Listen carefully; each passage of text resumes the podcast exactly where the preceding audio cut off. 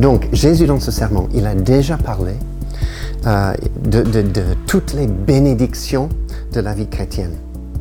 La contrastant avec euh, la, la religion morte des pharisiens. C'est surtout le début et puis ça continue tout, tout le long du, du sermon. Et puis Jésus, il aborde euh, des sujets euh, pas forcément évidents, pas forcément faciles. Euh, par exemple, la colère.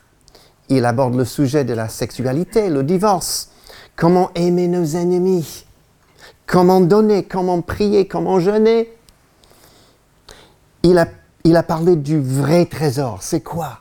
Donc il explique Jésus. Il, il- il parle aussi, il a parlé des dangers de l'inquiétude et les dangers de l'hypocrisie. C'est tout ça dans ce sermon. Et il conclut. Et pour con- conclure, il appelle ses auditeurs, et aujourd'hui vous et moi, à s'engager radicalement à Dieu qui nous, appelle aussi tous et toutes ici ce matin. Et en nous avertissant que les enjeux ne, en ne sont, on ne peut plus grands. Les enjeux. Et tout ça, c'est dans ce, passage qu'on va voir ensemble. Il parle ici d'un chemin qui va vers, qui mène à la vie, d'un autre qui mène à la dé- destru- destruction, euh, perdition, si vous voulez. Il parle d'un arbre qui porte du bon fruit, un autre arbre qui est coupé et jeté dans le feu.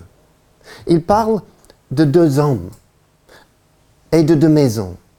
Une maison qui se tient ferme et l'autre qui s'écroule jusqu'à la ruine. Donc c'est un passage assez...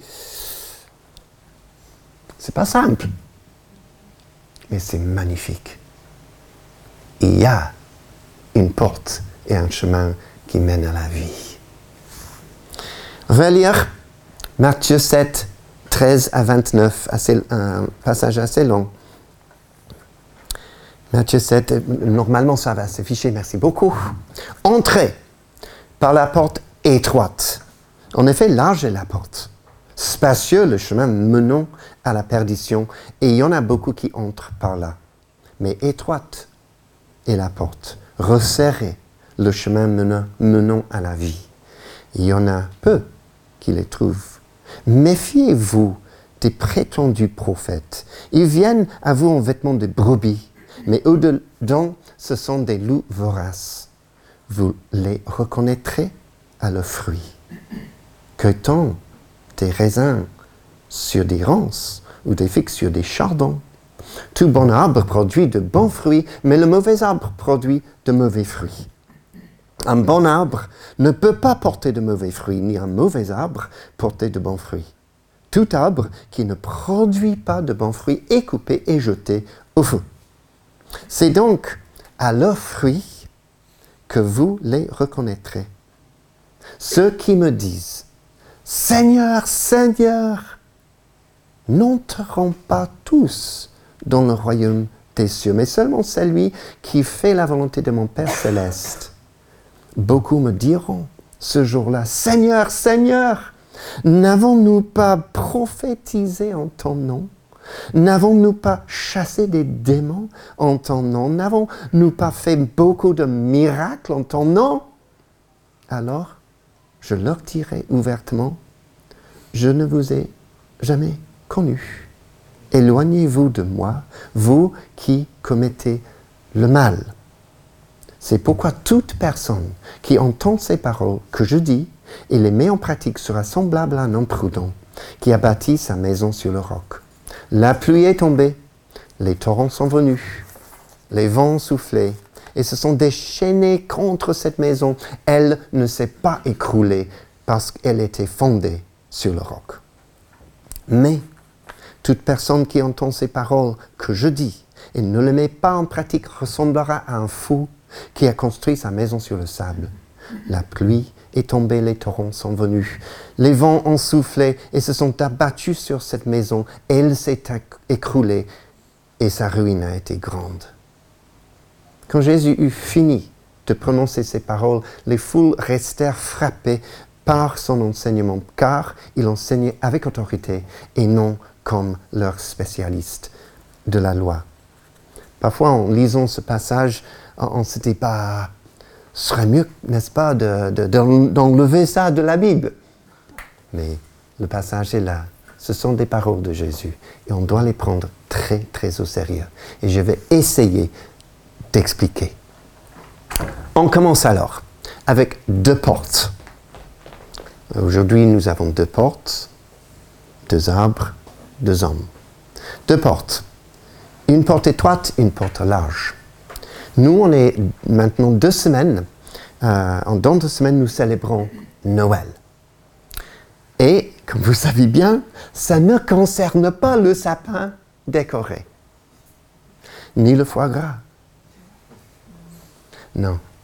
Noël, c'est quoi? C'est l'histoire merveilleuse de l'envoi d'un sauveur dans le monde pour nous. Et ce sauveur serait la porte dont parle Jésus ici. Bien sûr, il est le sauveur. Ce sauveur serait la porte à travers laquelle nous pouvons échapper au jugement éternel pour notre péché. Il est la porte.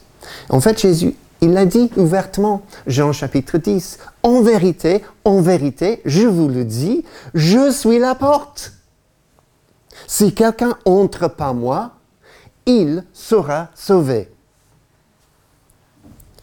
Mais cette porte est étroite et le chemin resserré selon Jésus. Pourquoi? Je pense que c'est simple.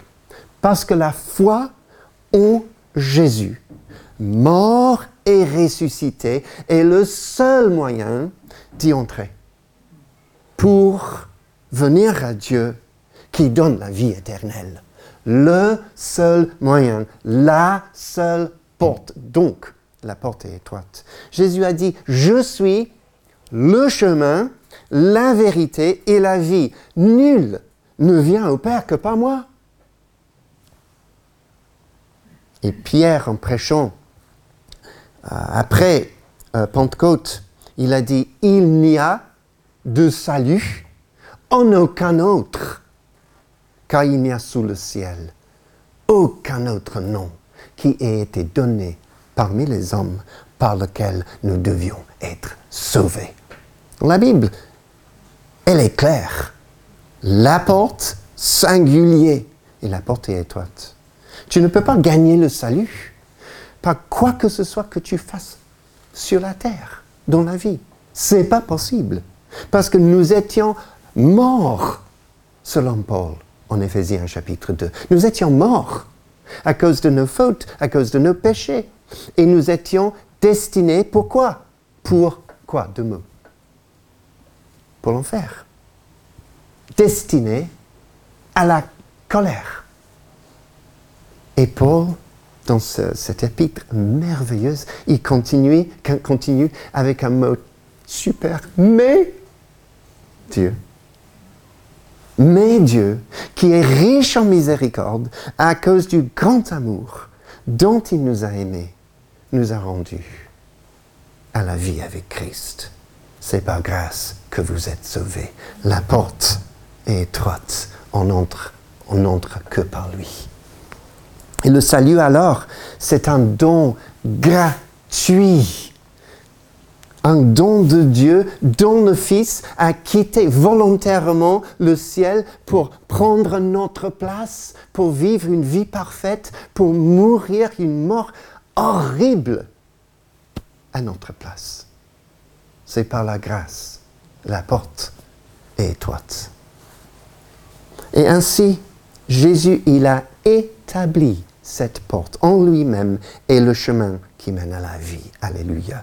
Et puis Jésus, il est allé, il est allé chercher les perdus pour les faire passer par cette porte. Si vous êtes chrétien, vous êtes passé par cette porte.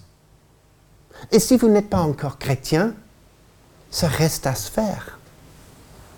Le Fils de l'homme est venu chercher et sauver ce qui était perdu. Là, c'est sans question, par l'histoire de Noël, si vous voulez, c'est sans question la, la plus grande histoire d'amour de tous les temps.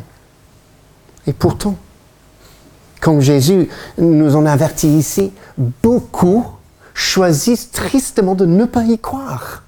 Et eux, ils préfèrent la porte large et le, chemin spacieux qui mène ailleurs à la destruction, perdition, l'enfer. Comment entrer alors Par la porte étroite et le chemin resserré? Il faut admettre qu'on est rebellé contre Dieu, qu'on ne mérite que sa colère et son jugement, et puis on se tourne par la repentance et la foi vers Dieu. Puis nous avons deux arbres. En fait, Jésus continue sur le même thème, mais il change de métaphore. Il prend l'image de deux sortes d'arbres, un arbre bon, et un arbre mauvais. Comment juger un arbre fruitier?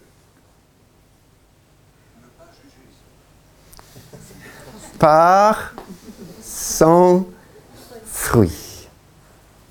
On ne juge pas un arbre fruitier à sa taille, hauteur, à la verdure de ses feuilles, ni à la beauté de, ses fleurs, peut-être au printemps. Non. Est-ce que cet arbre produit du fruit? Et si oui, est-ce que le fruit est bon? Tout arbre, dit Jésus, verset 19, qui ne produit pas de bons fruits est coupé et jeté au feu. Alors, pour vous donner une, euh, une illustration, il y a un fruit qui s'appelle en français les raisins d'Amérique, en anglais pokeberry.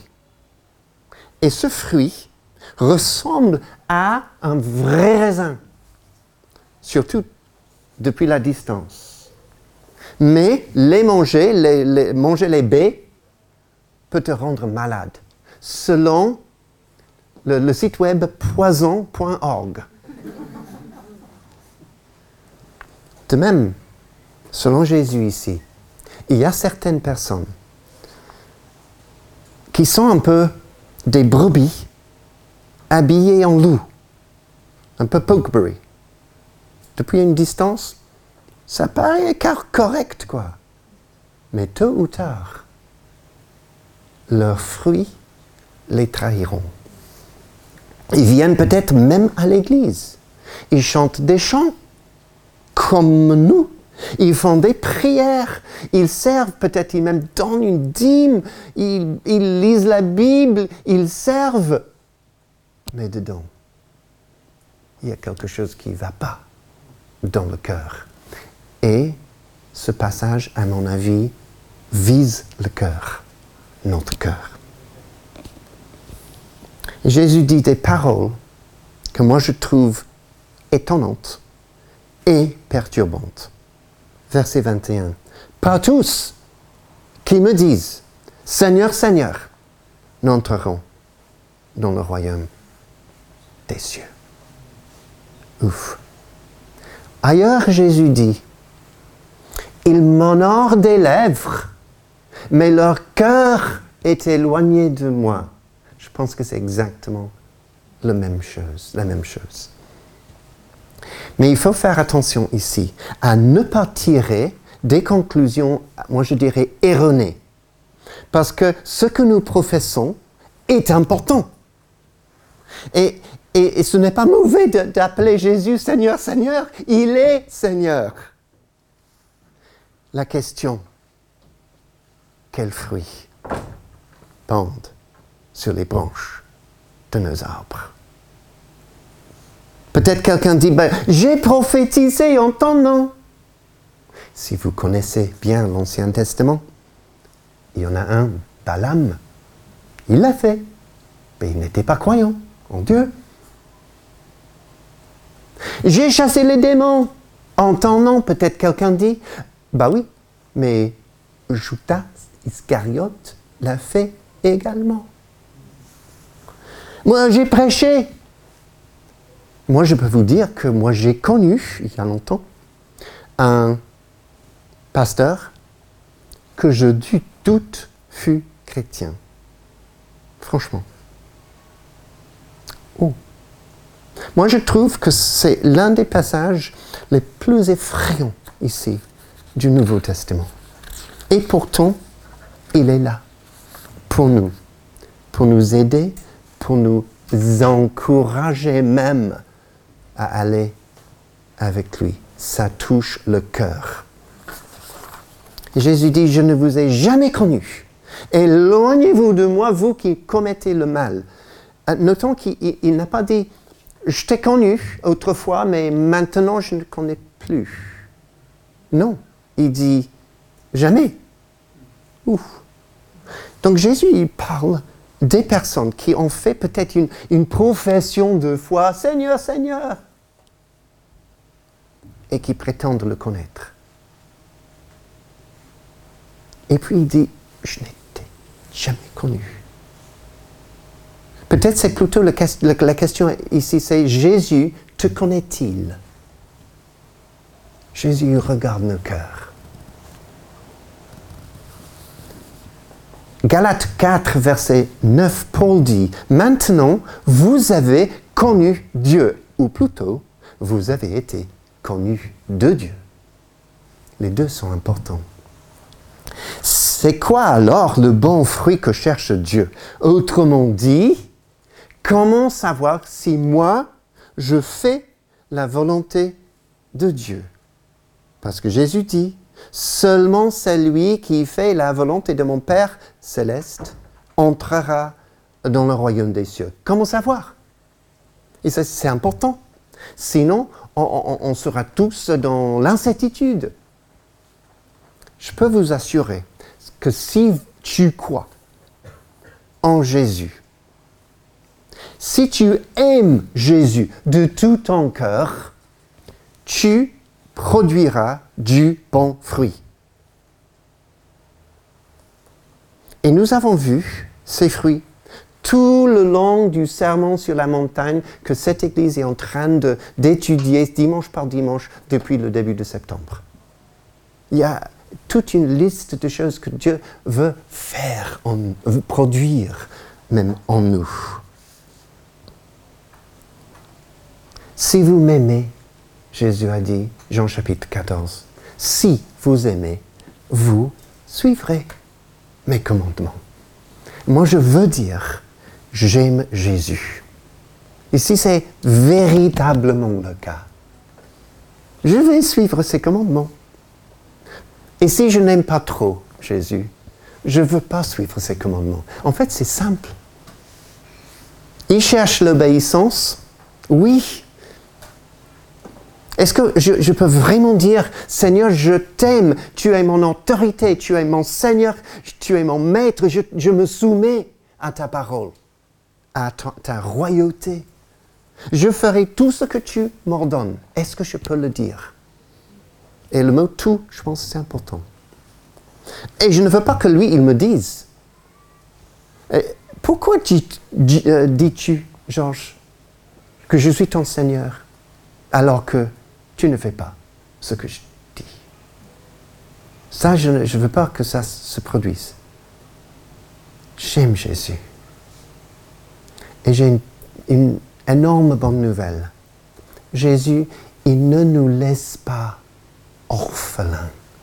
Ce n'est pas le cas que Jésus, il, dit quelque chose de très dur, et puis, bah, bonne chance quoi. Ah ben non. Il nous donne l'Esprit de Dieu. Et pour moi, ça change tout. Sinon, c'est ouf, ouf, ouf.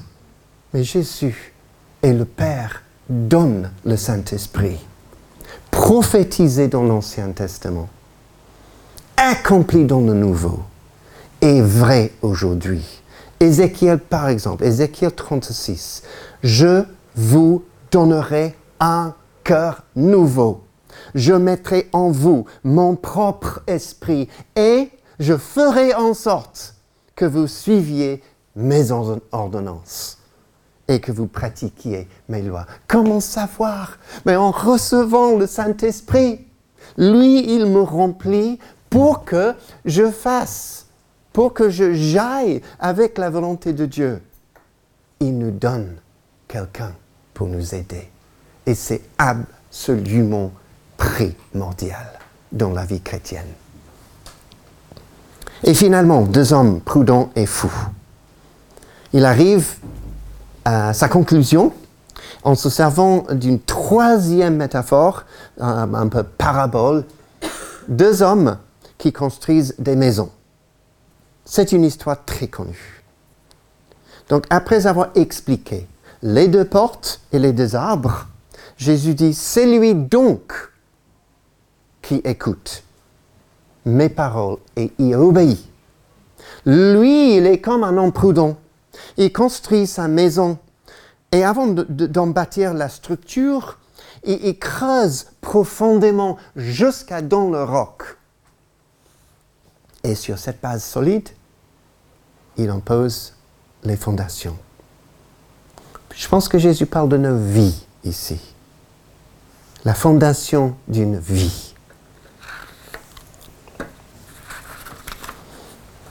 Et puis, une tempête s'abat sur le pays et des crues subites, éclairs puissants se forment et détruisent beaucoup sur leur passage. Mais sa maison résiste à la tempête déchaînée. Alléluia. En Malaisie, vous avez les tours Petronas ou Petronas. 452 mètres de hauteur. Donc parmi les, plus grands bâtiments du monde. Mais aucune autre structure n'a des fondations aussi profondes. Jusqu'à 122 mètres de profondeur. C'est énorme. Pourquoi? Le terrain autour des tours est notoirement instable. Donc, ils ont, ils ont mis 104 pieux en béton d'une profondeur voilà, 100 mètres ou même plus, forés dans le sol pour assurer la stabilité de cette énorme structure qu'on connaît dans les photos. Wow! Et Jésus continue, mais c'est lui qui m'entend et qui ne fait pas, qui ne fait rien. Il est semblable un homme qui construit sa maison, qui construit sa vie sur le sable sans véritable fondement. Et lorsque le torrent surgit, la maison aussi grandiose qu'elle paraisse s'écroule aussitôt parce qu'elle n'a pas la force de résister. Et la ruine de cette grande maison est grande. La fondation de ma vie, la fondation de ta vie, au final, c'est quoi? Le Nouveau Testament est clair. Aucun autre fondement ne peut être posé en dehors de Jésus-Christ pour nos vies et bien sûr pour nos églises. Aucun autre. Une porte étroite. Jésus est la porte.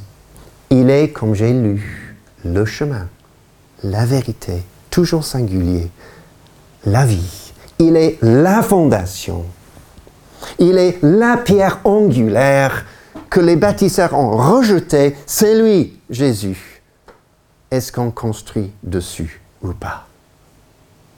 Et c'est bien sûr, c'est un challenge, c'est un appel, c'est une parole pour tout le monde. Qu'on soit chrétien, professant ou pas, qu'est-ce qu'on construit et est-ce qu'on construit dessus cette fondation Jésus? Et on fait face tous dans la vie à des épreuves, à toutes les tempêtes, si vous voulez, que le diable, la chair, le monde peuvent nous lancer tous. C'est ça la vie. C'est pas facile. Mais Jésus, à mon avis, il évoque aussi, pas seulement les, torrents, les, tempêtes dans la vie, mais il évoque aussi un jugement à venir. Un peu comme la grande inondation de l'époque de Noé. Donc il parle ici des torrents d'eau qui détruisent une maison. Dieu jugera nos vies, ça c'est clair. Et les seuls qui ne tomberont pas seront celles qui auront été fondées et construites sur une seule fondation, ce qui est notre merveilleux Sauveur Jésus-Christ. Sinon, tu seras ruiné.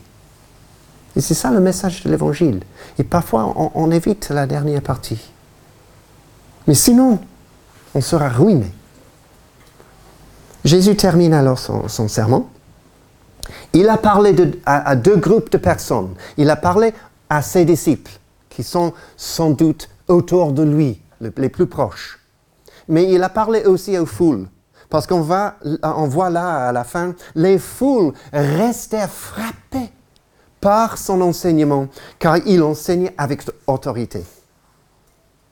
Donc il s'adresse donc à nous tous. Et je pense que Jésus, il aimerait nous poser, nous tous, les mêmes questions ce matin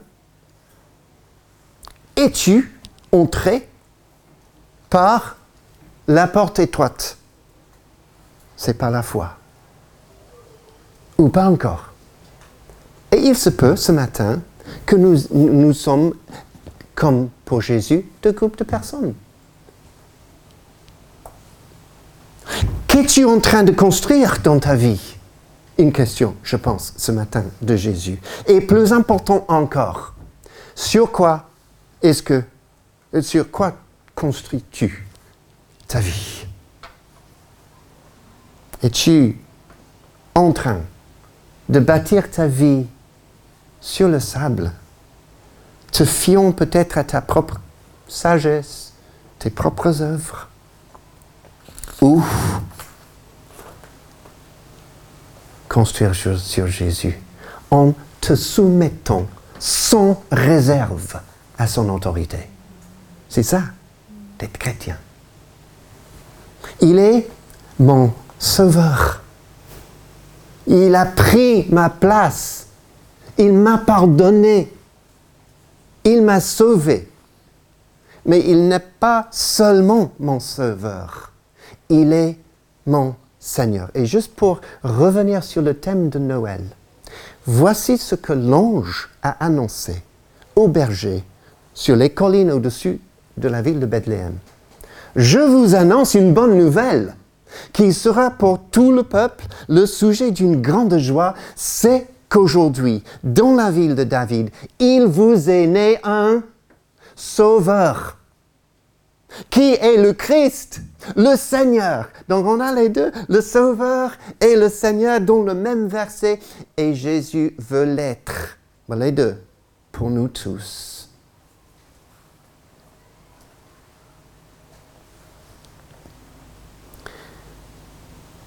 Est-ce que Jésus a pleinement ton cœur? Moi, je pense que c'est ça la question la plus importante est-ce que lui, il a ton cœur? Si tu, dis oui, je prie pour toi que Dieu, que Jésus soit ta plus grande joie pour toujours et que tu portes toujours du bon fruit pour sa gloire. Et puis on accepte Jésus comme Sauveur et Seigneur. C'est ça. Ce que j'aimerais faire, euh, c'est euh, un moment de, prière, mais avant ça, euh, j'ai déjà demandé au groupe de louanges aujourd'hui qu'on puisse chanter un chant ensemble qui parle de la croix. Et le, dernier strophe parle de ma réponse. Qu'est-ce que je vais donner à lui face à ce que lui, il à ce merveilleux évangile. Il sauve, il sauve aujourd'hui. Et peut-être pour vous aujourd'hui, il veut vraiment toucher votre cœur.